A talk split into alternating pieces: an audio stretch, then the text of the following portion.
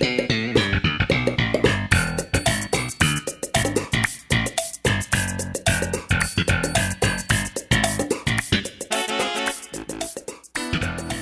onda con la gente a la que le pides una opinión sobre tu apariencia y te da malos consejos? Bienvenidos a Seinfeld, un episodio a la vez. Yo soy Iván Morales. Yo soy Charlie del Río. Y valió muchísimo la pena que repitieras la broma porque sí, sí había que escucharla. Este, sí es horrible esa gente. Déjenles, les cuento que hoy estamos, estamos totalmente en vivo. Yo estoy en, en una locación nueva. Eh, y vamos a hacer el episodio número 67. Ya llevamos 67 veces que hemos hecho esto. Y vamos a hablar del episodio número 3 de la temporada 5. Se llamó The Glasses, los lentes, las gafas. Y se transmitió el 30 de septiembre. Ay, qué burro, le puse 30 de septiembre de 2020. No, 30 de septiembre de 1993 es, Es cuando se transmitió esto por primera vez. Los espejuelos, los anteojos, las gafas. Ay, le, le pusieron en los subtítulos, lo vi en Amazon Prime, y los subtítulos que usan son antiparras. Válgame Dios, ese sí, no, ese sí es nuevo. Ese es, para mí es un neologismo. Creo que son los gogles a los que los que usa George. Mm, que a los que se refiere. Claro, Pero claro. Antiparras, eso sí, en mi vida lo había escuchado. Oye, yo quiero dar un antecedente para los amigos de Cine Premier que están en Facebook y de repente vieron que hay una transmisión en vivo y que a lo mejor no están al tanto de este programa. Eh, desde hace poco más de un año, Iván Morales y yo hemos estado semana con semana platicando un episodio a la vez de la serie de Seinfeld que inició pues hace ya más de 30 años. Este episodio eh, fue transmitido hace exactamente 27 años, un día. Hoy es primero de octubre del 2020 y fue transmitido, como dijo Ivanovich, el 30 de septiembre de 1993. Vamos a hablar con todos los spoilers posibles de lo que pasó en este episodio. La serie actualmente está disponible en Amazon Prime Video. Y bueno, pues este es un podcast que surgió, eh, como decía yo, hace, como dijo Ivanovich, hace ya 67 episodios, 67 que llevamos semana con semana ininterrumpida, pese a pandemias, pese a cambios de años, pese a cambios de domicilio y a un montón de cosas que han sucedido. Así que gracias, Ivanovich, por esta oportunidad de seguirlo haciendo constantemente, así como lo hace nuestro gran amigo Arturo Magaña con Friends, un episodio a la vez, también a través de Cine Premier. Exactamente. Eh, y sí, estamos. Yo quería que, que- que le atima- atináramos a la fecha, pero nomás no lo logramos, pero casi por, Casi, por es- un es- día, como dices.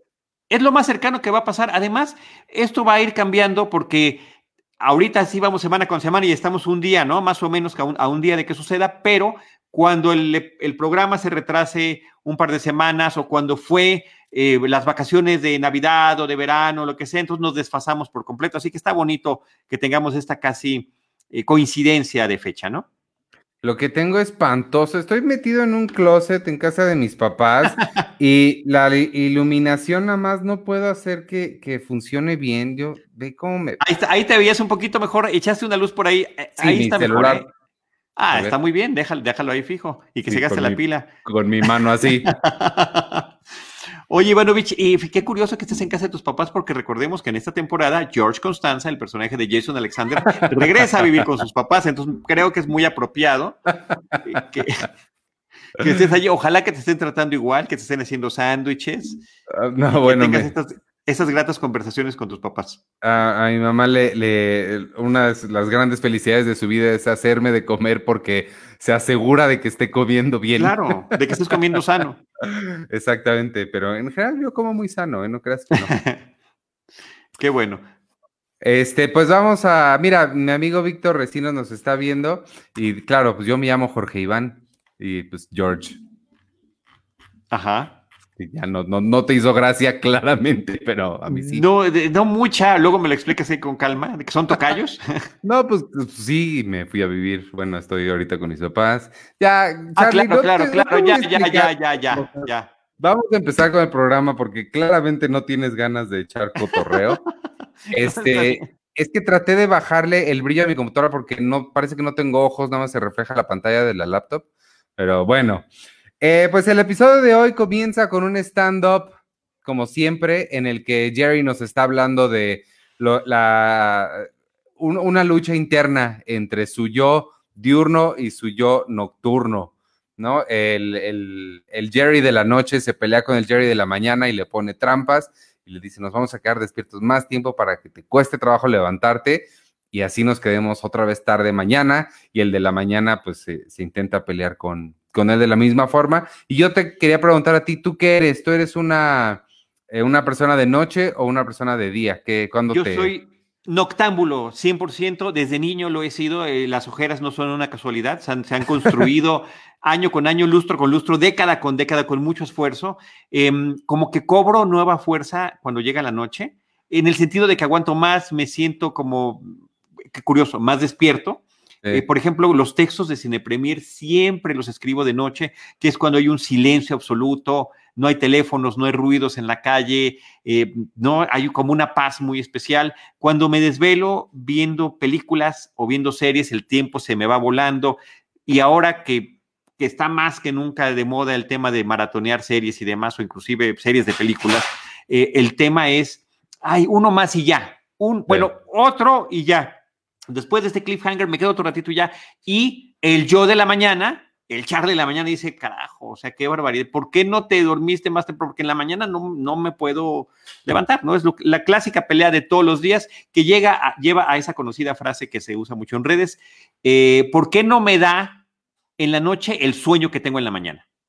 Yo, yo soy completamente opuesto. La mayoría de las personas en, en, esta, en la industria creativa son igual que tú, son nocturnas. Yo soy el único que, conozco, yo y, mi, y nuestro fotógrafo en Cine Premier, Lalo, Eduardo Islas, este, somos mañaneros y yo soy 100%, o sea, yo de vez en cuando por alguna razón me despierto a las 3, 4 de la mañana, de eso que te despiertas para ir al baño o lo que sea, mi cabeza lucha por quedarse despierta. O sea, me, eh, en cuanto me despierto ya empieza a decir, no, pero podemos aprovechar y, y, es el mismo sentimiento que les da a ustedes en la noche, nada más que a mí en la mañana, a las cuatro. Yo diario me despierto entre cinco y media y seis y ya estoy empezando a, es cuando veo, este, tengo chance de ver un, programa de Los Soprano, por ejemplo, ahorita que estoy siguiendo el podcast de, de Michael Imperial y Steve Shiripa, este, lo veo a las seis sino yo soy totalmente mañanero. Y ya para, para ahorita, que son, mientras estamos grabando, son las 10 de la noche, ya empiezo a sentir el,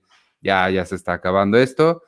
A las 11 ya estoy más ido que nada. Mi, mi cuerpo como que dice, pues ya está oscuro, ya, porque hay gente, ya, ya, váyanse. Como pollito de granja, ¿no? Que ya se oscureció y entonces te... ¿Sabes ah, que Además, eso, eso es, un, es un hecho en los eclipses, eh, cuando se oscurece por los eclipses, los animalitos se van, ¿no? No importa la hora, ellos ya, ya se oscureció, vamos a guardarnos. Pues sí, así debería ser. Así es, así es Ivanovich. Pero bueno, sí, me encantó, me, encantó ese stand-up inicial de Jerry porque me identifico plenamente, plenamente, plenamente, plenamente. bueno, de ahí nos vamos ya ahora sí a lo que, a la a la carnita del show, que fue un ah, Antes de la carnita del show, te tengo una pregunta, te tengo una pregunta. Eh, ¿Cómo sentiste el episodio? ¿Le percibiste alguna diferencia en tono? Eh, sí. Eh, cuéntame. Sí, y supongo, por la pregunta que ahorita me vas a explicar qué, porque justamente a eso iba.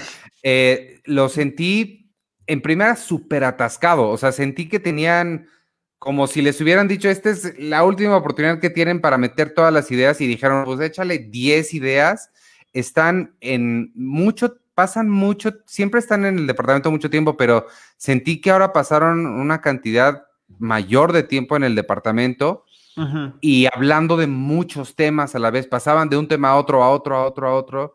Eh, y no sé, no, no, sé si a eso te referías o, o a otra cosa. Sí, no, no, no, completamente a eso. Es un episodio que se siente distinto a los demás.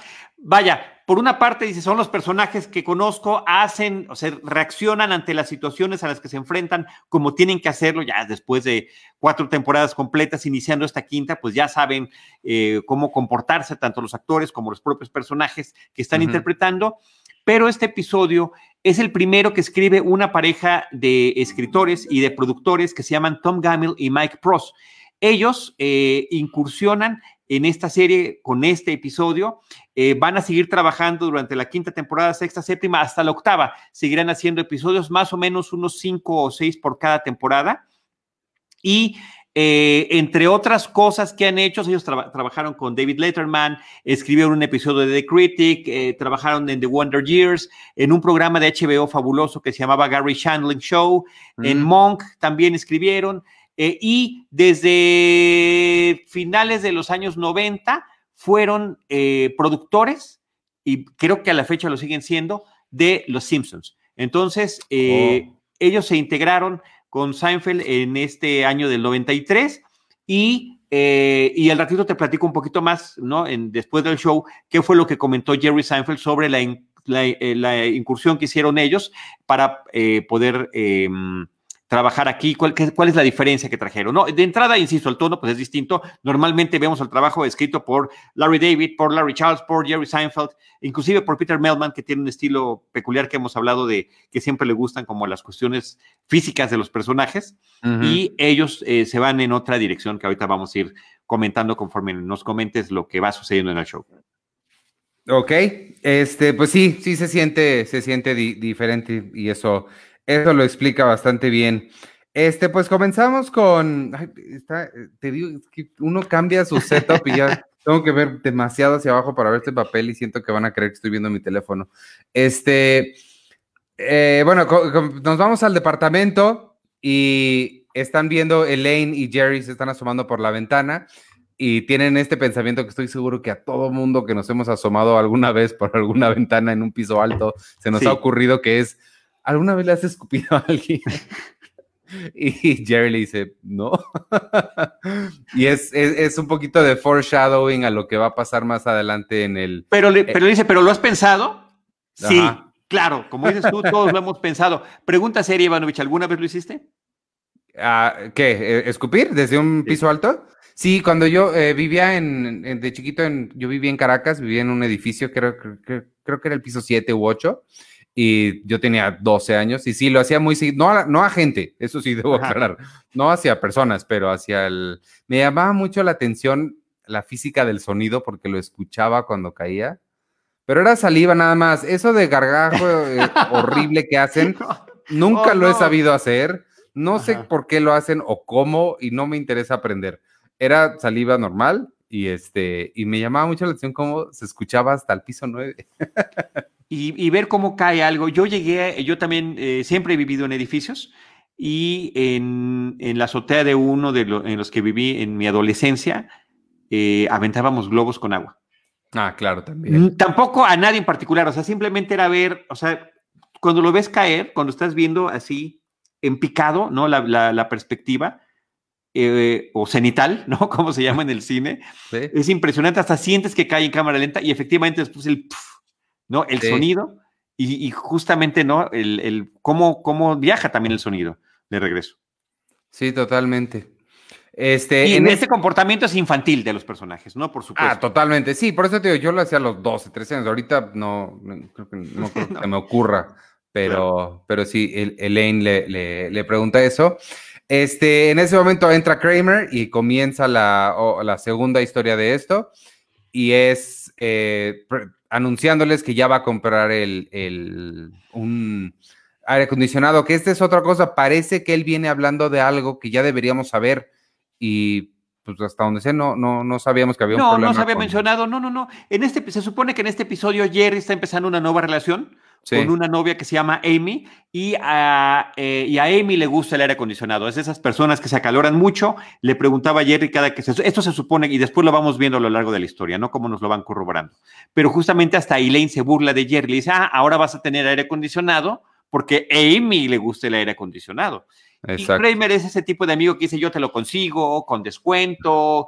Y, y seguramente todos tenemos también un amigo así eh, porque yo nunca lo he sido, de que, y la marca, el modelo, la precisión, cuántos BTUs tiene, qué capacidad, y uno no entiende ni siquiera eso, ¿no? Este es un comando 8, viene pero emocionadísimo Kramer, es el comando 8, ¿no? Así como, wow. Es el que hasta uno debería de saber ese nombre, ¿no? Y sucede dos veces porque inmediatamente entra George con unos gogles de, natación, el público le aplaude, lo cual es raro para que le aplaudan a George. Sí me dio mucha risa verlo. Este, y aquí es cuando mencionan esta palabra de antiparras en los subtítulos.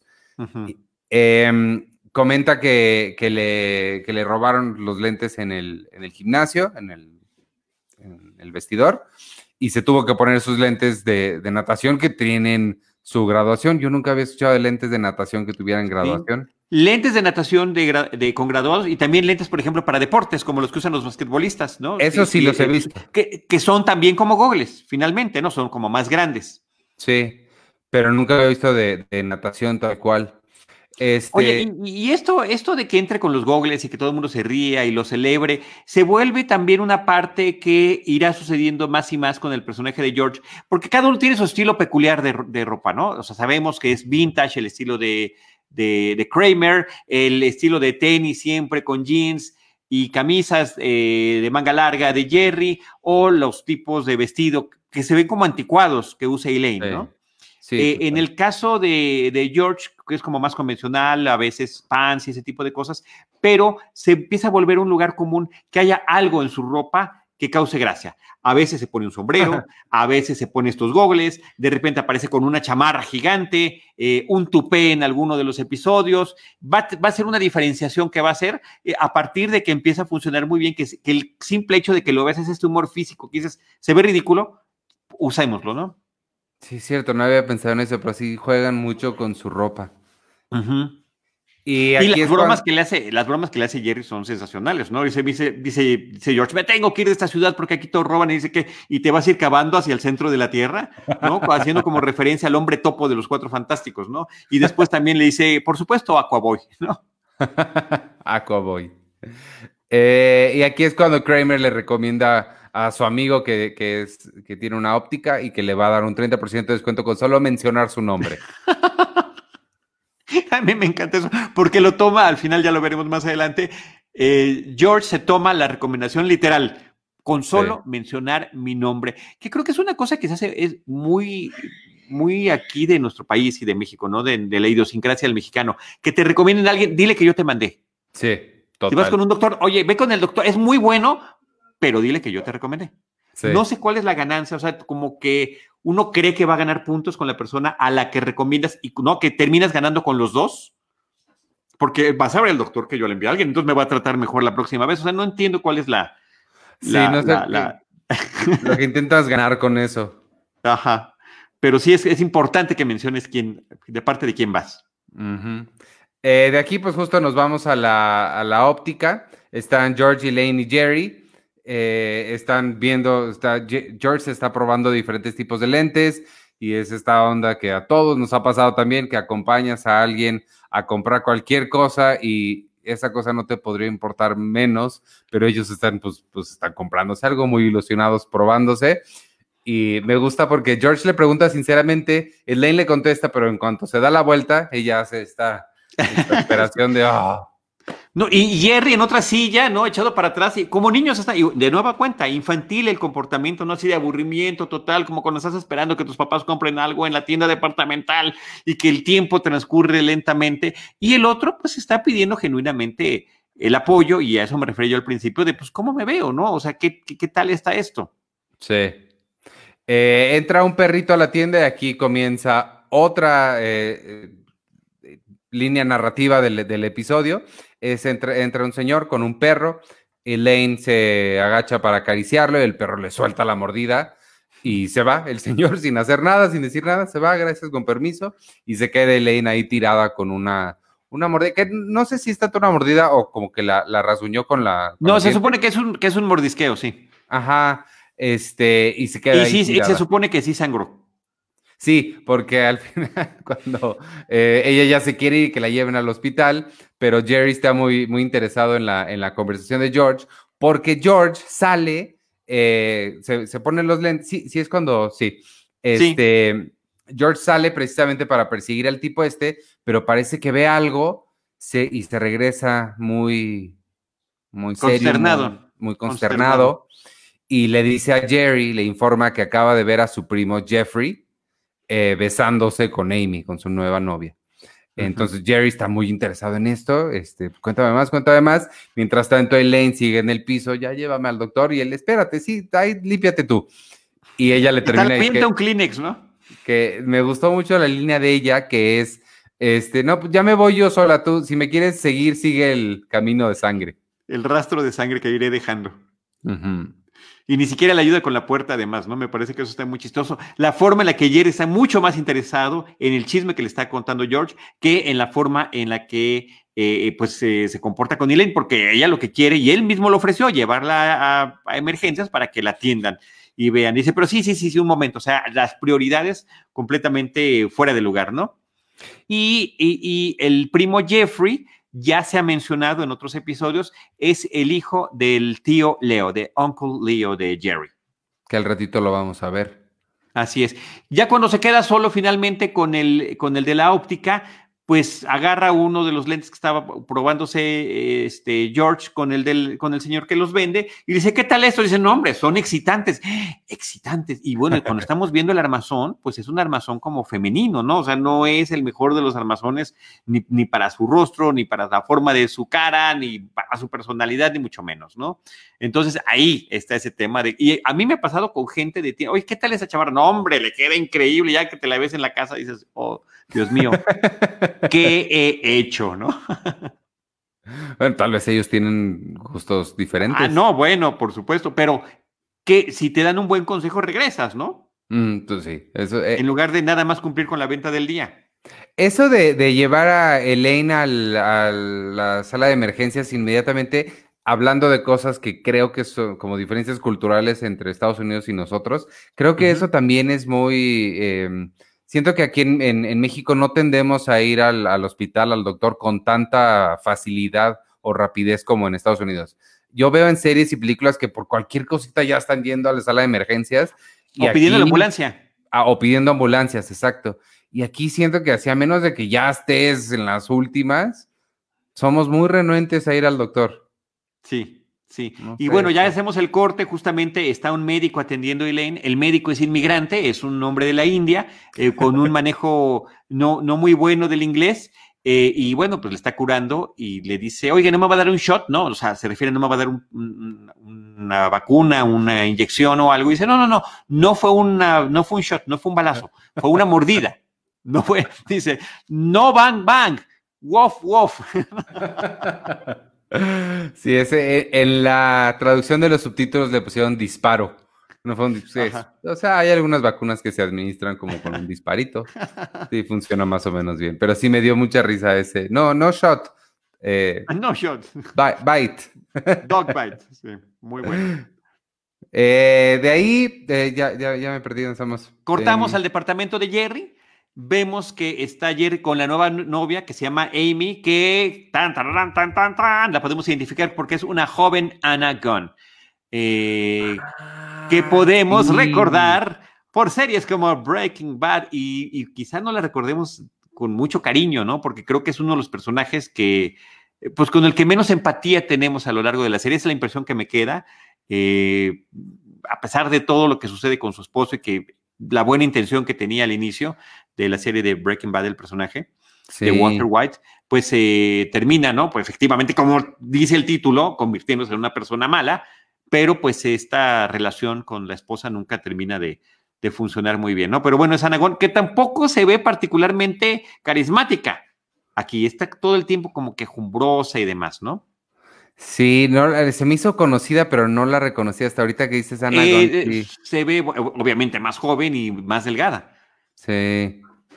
Pero sí es ella, efectivamente. Y luego, pues Jerry empieza una dinámica de una especie de interrogatorio, quiere tratar de sacarle la verdad, estoy entrecomillando, la verdad sobre lo que pudo haber pasado, lo que cree o dice George que vio, que fue besándose a ella en la calle con su primo Jeffrey. Y el interrogatorio es, horrible, es de lo más burdo, es, torpe, ¿no?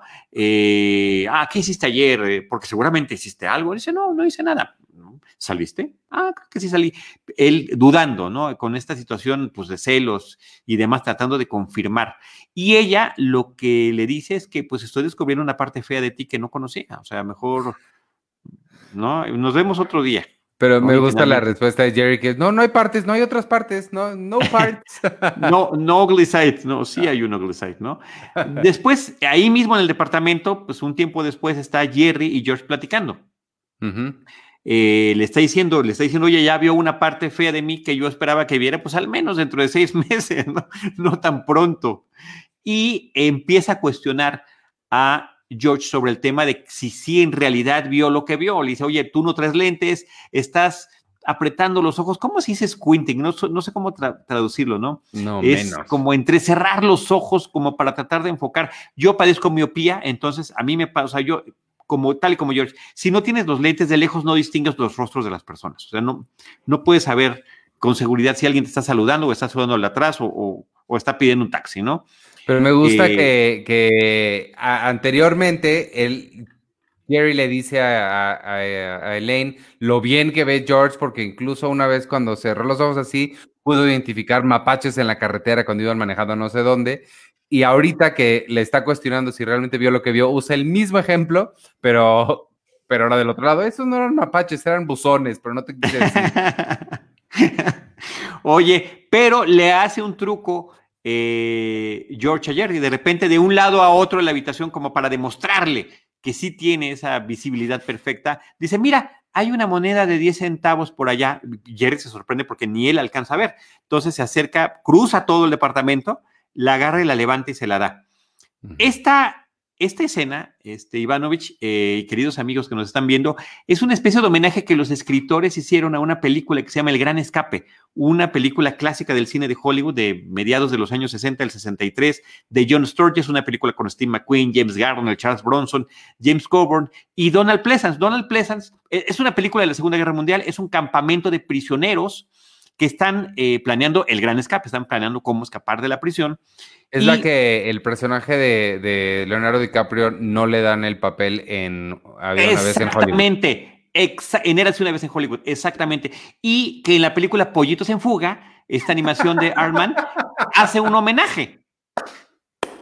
Wow, de Tarantino a Pollitos en Fuga todo esto, bueno, hay múltiples referencias al Gran Escape, ¿no? Es, es una película eh, padrísima, además con un gran tema musical de Elmer Bernstein, eh, que lástima que no se lo sepa yo, pero es un tema muy conocido, ¿no? Te, te, te, te, te, te, Otro día lo cantamos ah, con más claro, calma. No, sí, pero ya lo identifiqué ahorita con ¿Sí? eso que hiciste. Sí.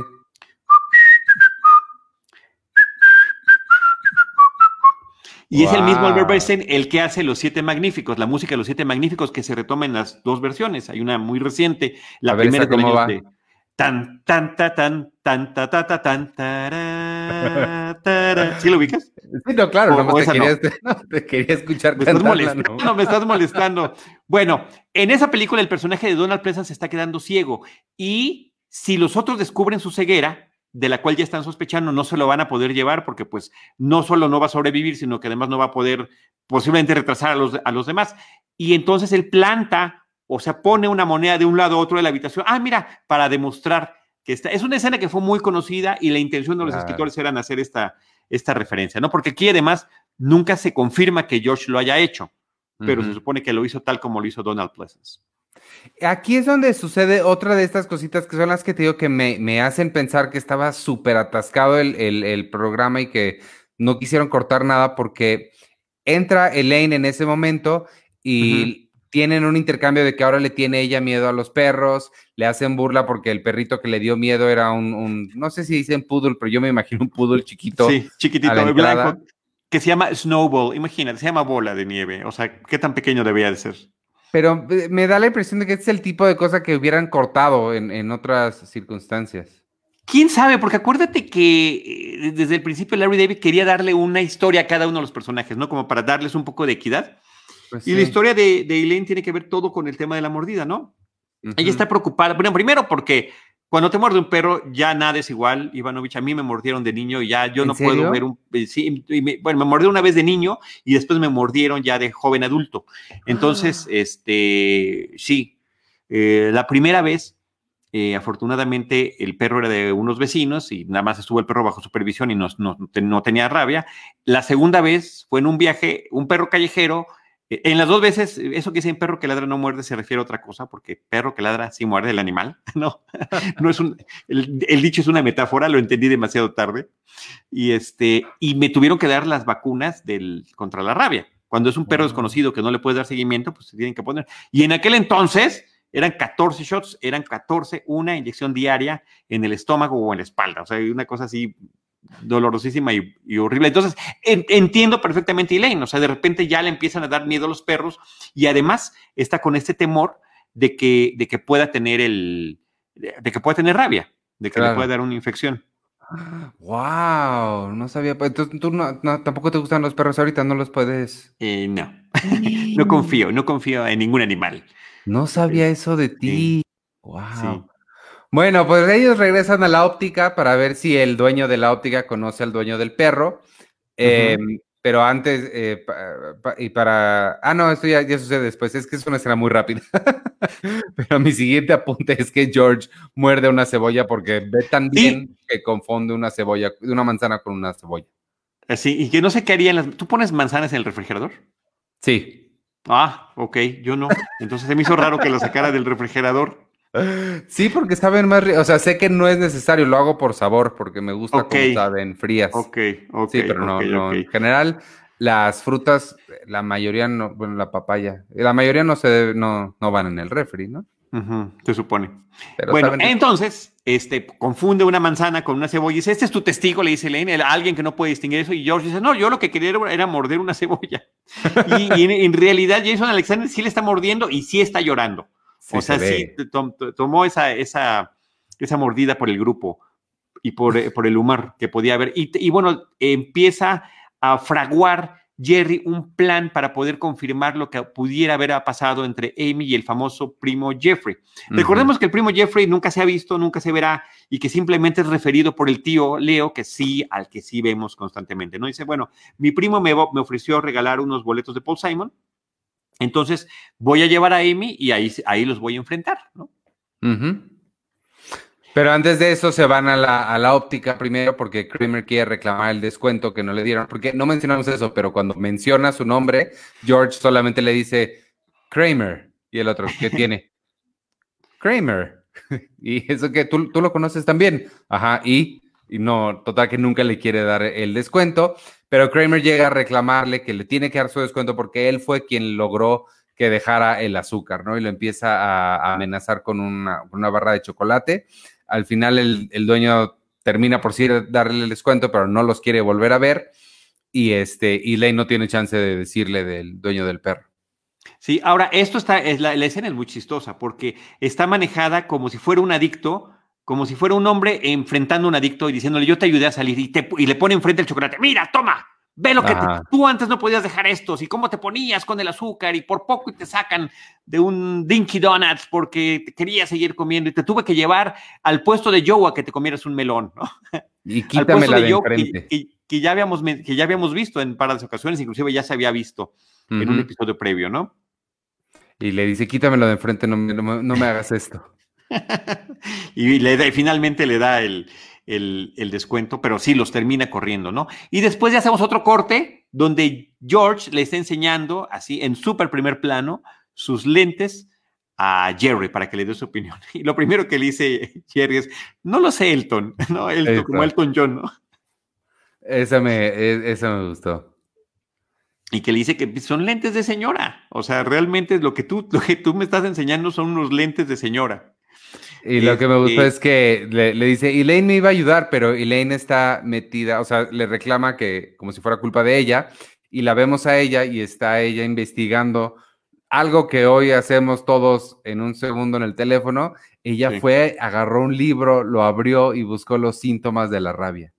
Así es. Así es. Y los empieza a leer y conforme lo va leyendo, le empieza, ella empieza a sentir lo que es cada uno de ellos. Primero es ansiedad, Después es irritabilidad y va a, gritarle cosas a George, lo enfrenta, lo encara así, eh, eh, rostro contra rostro. Después dolor de cabeza, estoy sintiendo dolor de cabeza. Eh, me recordó muchísimo una escena, de la, una, escena de la, que, me, una escena que me encanta de ¿Y dónde está el piloto? Justamente cuando el doctor le está explicando al, al, que va al protagonista de la película qué es lo que pasó, que hay una infección, que hay una intoxicación en los personajes, en los pasajeros, y personal que haya comido pescado. Y el piloto está a un lado oyéndolos y voltea a ver su plato y se ve el huesito de pescado. Y se primero empieza con mareos y se empieza a marear, después empieza su duración y lo volteamos. Todo como lo va describiendo va sucediendo. El doctor es Leslie Nielsen y el actor que es el piloto que enfermo es Peter Graves, eh, un, gran actor de cine y de televisión, que era el protagonista original de la serie de Misión Imposible, en sus dos versiones, en la de los 60 y la de los 80 Oh. en ese momento entra Kramer con el, con el aire acondicionado, que nada más pone en la ventana así porque él cree que, que este, este es tan sofisticado que ni siquiera se tiene que eh, atornillar ni nada, nada más dice, lo conectas y lo prendes. Eh, oye, y baja la persiana y ya, ¿no? Hasta donde llega la persiana y dice, instalado.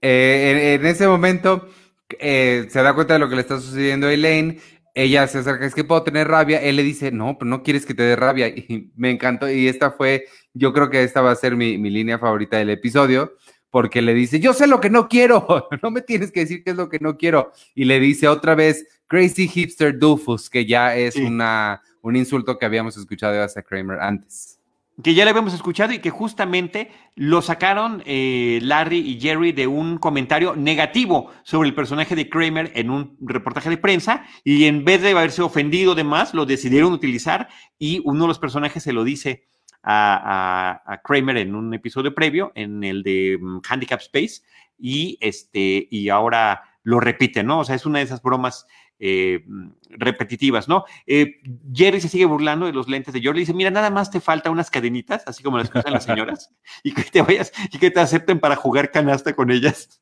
Que de hecho ahorita por los audífonos que tú traes, parece que traes una de esas. ándale, exacta, que así se ven, ¿no? Así se ven. de viejita o de viejito. por otro lado, en ese momento, eh, George está con una bolsa de pretzels de una marca que se llama Rolled Gold y cuando llega Kramer se voltea para pedirle uno, le dice, señora, me da uno, por favor. Sí. Ahora, aquí lo interesante, que este dato venía en, el, en, las, en, los datos curiosos del DVD de la serie, es que en ese momento, en ese, eh, en ese tiempo, Jason Alexander era, había sido contratado por la marca Rolled Gold de Pretzels para sus anuncios comerciales. Y, ah. este, y él era el Pretzel Boy era el Pretzel Boy de los comerciales. Están en línea, por si los quieren ver, pongan Pretzel Boy, eh, Jason Alexander. Yo vi tres que están, la verdad, muy simpáticos. En uno de ellos, eh, se supone que come pretzel y le da prácticamente superpoderes. Entonces, come uno y se vuelve un super basquetbolista, ¿no? De hecho, avienta la, pelota por atrás y cae en la canasta. Y se supone que no lo van a integrar al Dream Team de jugadores de básquetbol. Inclusive sale Scottie Pippen en el, en el, en el anuncio. Eh, y finalmente, no, miembros internacionales se unen para, para, determinar que no juega bien porque es un buen deportista, sino porque come los pretzels y lo sacan del equipo. Eh, en otro, entra un avión de soldados accidentalmente siguiendo una mascota y lo terminan mandando una misión tras líneas enemigas en paracaídas, ¿no? Y el militar que lo, que lo, que lo manda es Lloyd Bridges el, actor y papá de Jeff Bridges y de Bob Bridges, de los actores juveniles, ¿no? Eh, y había otro donde eh, había una reunión de amigos de la prepa y finalmente sorprendía a todos con sus grandes habilidades para bailar y atléticas y demás, todo por ser el Pretzel Boy de esos anuncios. Entonces, pues ponen una referencia a su patrocinador del momento para Jason Alexander. Wow, ¿y, hacen, hacen el chiste de que tiene sed? Dice, ¿estos pretzels están dando sed? No, no, no. Ese, ese efectivamente es un chiste que ya había pasado, pero no, no correspondía con lo que estaba anunciando. O sea, no lo, no lo vinculan con eso. Porque además era una frase de Kramer, del personaje de Kramer, no de George. Ah, claro, claro.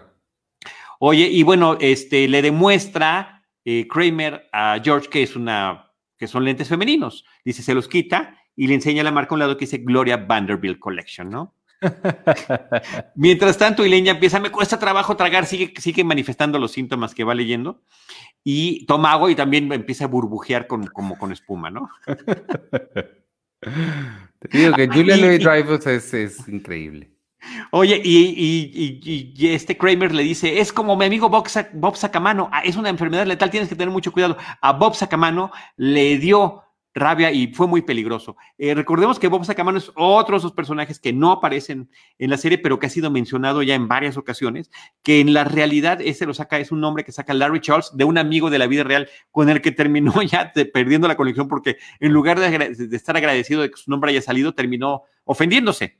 De que, de que su nombre salía en el programa. Eh, desde la temporada 2, en el episodio de Heart Attack, se había hecho una referencia. No, Bob, Bob Sacamano fue al hospital por una hernia y ahora está en una silla diciendo su nombre todo el tiempo, ¿no? O en el episodio de The Truth de la temporada 3, Bob Sacamano había estado en una institución psiquiátrica, le dieron terapia de electroshock, pero no le funcionó porque tenía sinapsis muy grandes. O en The Fix Up de esa misma temporada 3, Bob Sacamano había trabajado en una fábrica de condones y le regala una caja a Kramer y habían sido condones defectuosos que meten a, a Jason, a George en un aprieto, ¿no? Pero eh, yo creo que es, es, que imagínate que tú te llamaras así, pues toda la gente en tu oficina, en tu casa, en tu vida te va a hacer burla de eso. O sea. todo el mundo le decía, ah, es el de Seinfeld. Pues y se ofendió, le, chocaba que al verdadero Bob Sacamano no le gustara que pensaran que era el Bob Sacamano de la serie. De aquí nos vamos a otra microescena rapidísima en el doctor. Eh, es nada más el doctor está a punto de inyectar a Elaine, ella le pregunta, ¿esto va a doler? Y él le dice, sí, mucho. Sí, escena favorita, ¿eh? padrísima. ¿Cuándo has visto que un doctor haga eso? Siempre te dicen, ¿te va a doler? No, y ¡pah! te la avienta, ¿no? A veces duele y a veces no duele. A veces duele el pinchazo o a veces el líquido, o a veces los dos. Entonces uno no sabe qué, qué esperar con las inyecciones. Pero este doctor simplemente, que es el mismo doctor que hace rato, no es el doctor de la India, el doctor em, que no habla bien inglés. Eh, y, em, y, bueno, pues ahí sí, insisto, me sacó de onda porque pues esa no era la técnica. Por cierto, que este, este asunto de la, fue hace muchos años que me tocó eso de la, de la mordida y de, que me tuvieron que vacunar 14 veces contra la rabia. Después fue cambiando, después eran cinco inyecciones durante 28 días y creo que ahorita ya es como en ese programa que aún no era así. Ahorita creo que es ya con un solo shot, con una sola inyección ya queda uno cubierto. Ay, ojalá, espero que sí, porque sí, está cañón. No, pero estuvo, estuvo horrible, estuvo horrible como yo lo viví.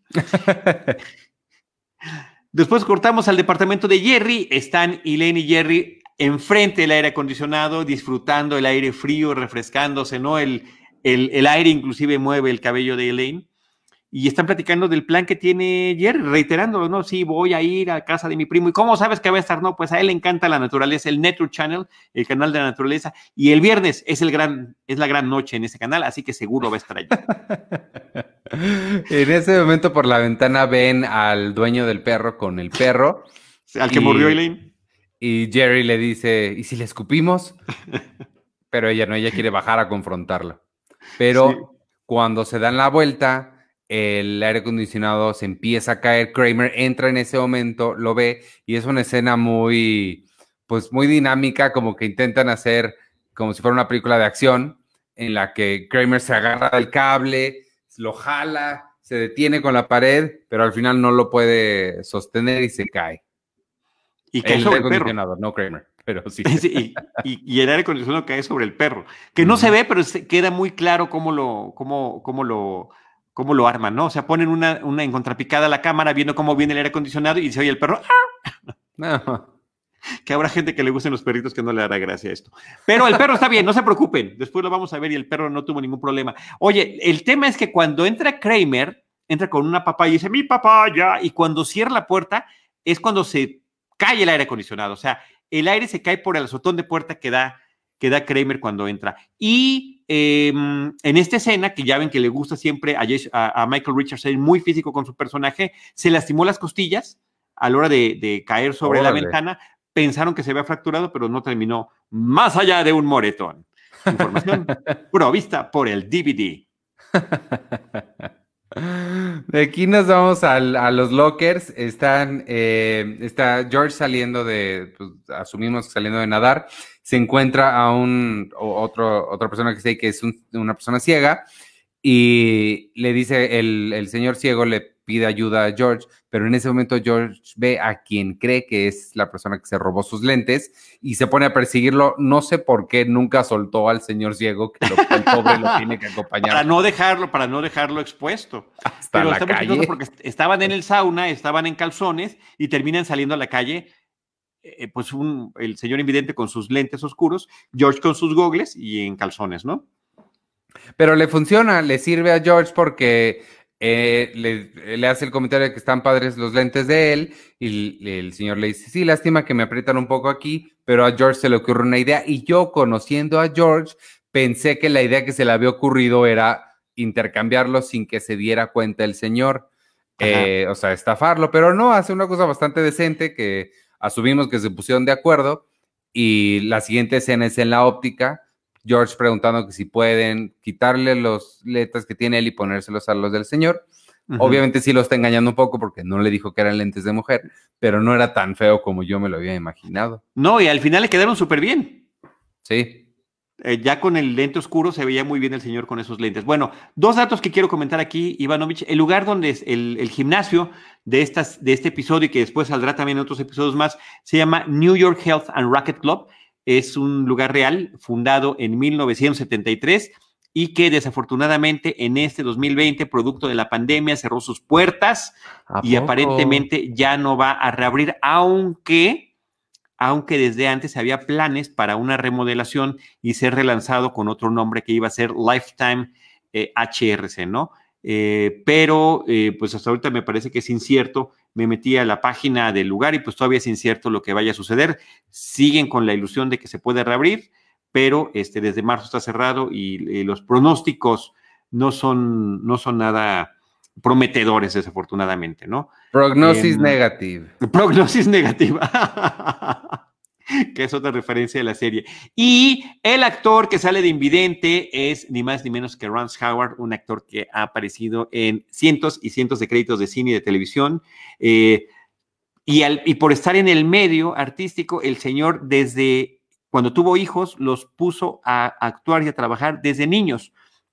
Sus hijos son un poco conocidos, sobre todo uno de ellos se llama Ron Howard, el, actor y hoy director de cine Ron Howard, y el otro es el hermano Clint, Clint Howard, que, que mm, también actuó de niño y que sigue y sale actuando. en Seinfeld, ¿no? no tiene y que sale en Seinfeld salió, salió, en el episodio de la temporada anterior eh, de mm, The Trip, sale como el estrangulador, como el asesino de Los Ángeles.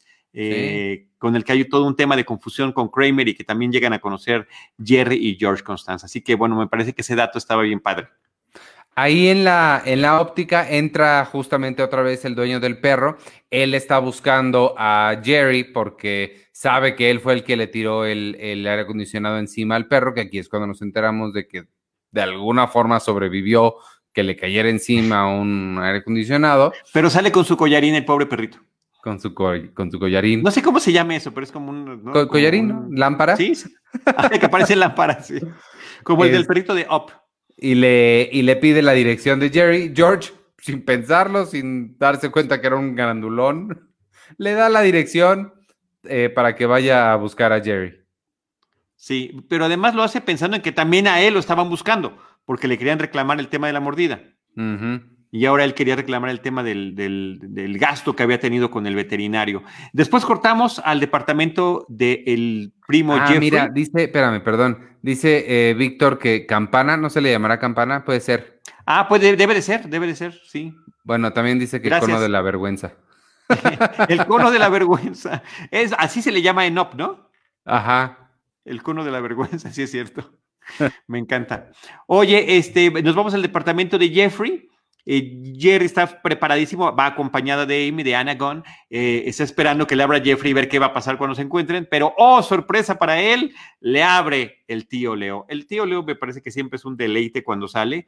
El actor se llama Len Lesser. La última vez que lo vimos fue en la temporada 4 por el, el, el episodio que se llama The Watch, el reloj, y es este tipo de personaje que es ruidoso, verborreico, aburrido y que siempre está presumiendo al hijo, ¿no? Siempre está presumiendo a Jeffrey. Y dice, oye, tío, ¿qué haces aquí? No, pues tu, primo tuvo que salir, pero me dejó encargado que te, que, te iba a entregar estas, estos boletos y me dejó encargado que le grabara su programa en naturaleza. Le encantan los animales, particularmente los leopardos. Y dice Amy, ¿por qué le gustan los leopardos? Porque tienen manchas. Ah, bueno, qué interesante, ¿no? le gustan las manchas. le gustan las manchas. Y dice, ah, y por cierto, tu primo Jeffrey dice que lo siente. ¡Ajá! Y entonces se voltea ya lo sabía que ustedes tenían algo que ver, yo ni siquiera lo conozco. Dice, ¿qué te pasa? Le dice el tío. Él dice que siente que no te haya podido dar mejores boletos para el concierto de, Paul Simon. Que por cierto, es la única vez cuando le dice que tiene los boletos, que sea la sorpresa, que Amy sonríe. Ah, sí. sí, en todo el episodio, porque ya ves que siempre está casi como jetona, como de, como mal encarada. y le vuelve tratando de componer las cosas, le, dice, le repite la misma frase que le había dicho hace rato que no dijimos cuando se enoja con él. Y dice, ay, este, ¿quieres pizza? Ah, como para salir de la, como para salir de la, del embrollo, ¿no? Eh, ya de ahí nos vamos a, con George, está saliendo de la óptica, ya intercambiaron los lentes. Este, el señor, te digo, el invidente, el papá de Ron Howard ya se ve muy bien con sus lentes oscuros. Y este, y George sí se ve mejor, pues dice, chines, sí me pican, sí me pincha la nariz, y te lo dije. Pero ya no, este, ya no hay, ya no hay, eh, ya no podemos, ya no, el trato ya, trato hecho jamás deshecho, ¿no? Em, después, vemos, cuando se quitan los lentes, George otra vez está viendo borroso algo y nosotros vemos la subjetiva de, George, que es una mujer de cabello rubio como que se está besando con alguien, ¿no? Cuando se pone los lentes, podemos ver que lo que vio es a una mujer con el tipo de cabello de Amy, pero que es una policía montada, es una mujer policía montada, y que lo que le está dando es un beso a su caballo no sé cómo confunde una cosa con la otra, pero bueno. Pero se ve muy bien en la subjetiva, porque en la subjetiva sí crees que se pudo haber confundido, aunque está borroso, tiene la forma. En la, toma borrosa real, sí es Anagón dándole un beso a un miembro del staff de la producción de Seinfeld. Y después lo ah. editan con la señora vestida de policía besando al caballo, ¿no? Por cierto, que era importante que fuera un caballo porque ya habían mencionado que el primo Jeffrey tiene cara de caballo. Y tiene cara de caballo porque Jerry Seinfeld tiene cara de caballo también. Eso lo han dicho muchas veces, ¿no? Su cara un poco estirada, sus dientotes grandotes. Eh, es, una broma donde él mismo se está, eh, pues, autocriticando, ¿no? Claro. Oye, ahorita que, no sé por qué esta vez que mencionaste a Anna Gunn, no lo pensé hace rato que estabas hablando de Walter White, pero todavía no vemos a Brian Cranston, ¿verdad? Mm, no, todavía no. No, pero bueno. ¿O ya lo vimos? Creo que sí, es el dentista, ya lo vimos, creo que sí, ya lo vimos. Sí, o sea, sí sé quién es, pero no me acuerdo si ya pasó ese episodio. Ya pasó, ya pasó, ya lo platicamos. 65 episodios, pues claro que se nos va a olvidar Ivanovich. Pues ahora nada más falta Aaron Paul, él no creo que llegue a salir solo, que, solo que salga de niño. Mira, ese niño que va corriendo, podemos inventar qué es y habrá quien lo crea. Oye, eh, finalmente vemos una toma eh, ahí nuevamente en el gimnasio, en los vestidores están relatando lo que, lo que sucedió. Jerry le dice, pues tuvo, este hombre me encontró, no sé cómo me encontró el del perro, pero pues al final tuve que pagar yo la cuenta del veterinario. Entonces, ¿no? George se hace el desentendido de que él fue el que, el que lo mencionó. Y cuando se retiran de los vestidores, la cámara sube a los lockers y encima de los lockers están los lentes de George. Así como también habíamos tenido aquel libro que había perdido en una biblioteca Jerry, que también lo habían dejado arriba de los lockers, bueno, pues se repite la historia con estos dos, que ahí es donde olvidan sus cosas y terminan echándole la culpa a alguien más. Oye, no sé si notaste al final del episodio, después de los créditos finales, eh, aparece una, unas letras que dice en recuerdo de nuestro amigo John O'Terry. John O'Terry había sido camarógrafo de la serie y falleció en la temporada 4 y 5. Entonces, este este episodio se lo, eh, se lo dedican a él. Y previo a eso tenemos la escena final del stand-up y Jerry está platicando sobre los lentes, las gafas o los lentejuelos, diciendo cómo es posible que eh, un aparato médico meticulosamente fabricado y diseñado termina convirtiéndose en un producto más de centro comercial, ¿no? Eh, que puedes comprar ya graduado, aunque no sea tu graduación, o de diferentes estilos. Y Eso no me, no, no me pareció tan chistoso. A mí tampoco, sí, se me hizo muy olvidable, como que siento que es un beat que no, no, está bien trabajado. Sí, me llamó la atención, sí, o sea, estos lentes que venden ya prehechos, que te funcionan siempre, que sí son raros, pero no, no, no me, no me encantó ese, ese último stand-up. A mí tampoco, por supuesto, no está como la, este, eh, la, mm, el inicio, que, que, es, que es padrísimo, ¿no? que está muy bueno.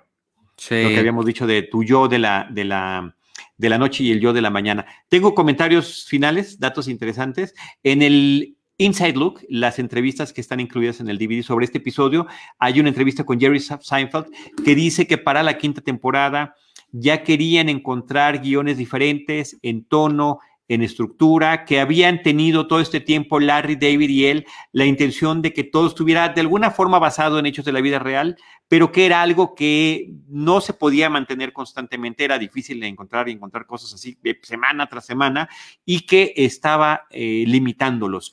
Y que em, empezaron a ampliar eh, los parámetros de lo que creían que era lo que podían hacer al encontrar nuevos escritores y justamente eh, estos dos hombres que encontraron, que son los que crearon este, la historia de este programa, pues estaban logrando hacer eso y que se quedarían con ellos a lo largo de varias temporadas. También viene eh, una entrevista con ellos, justamente donde dicen que pues estaban un poco nerviosos porque ellos entregaron el guion a Jerry y a Larry David y lo que hicieron Jerry y Larry David fue encerrarse un par de horas y lo regresaron ya con observaciones y además incluyendo diferentes cosas que eh, pues para darles el tono de, los personajes y de la serie, ¿no?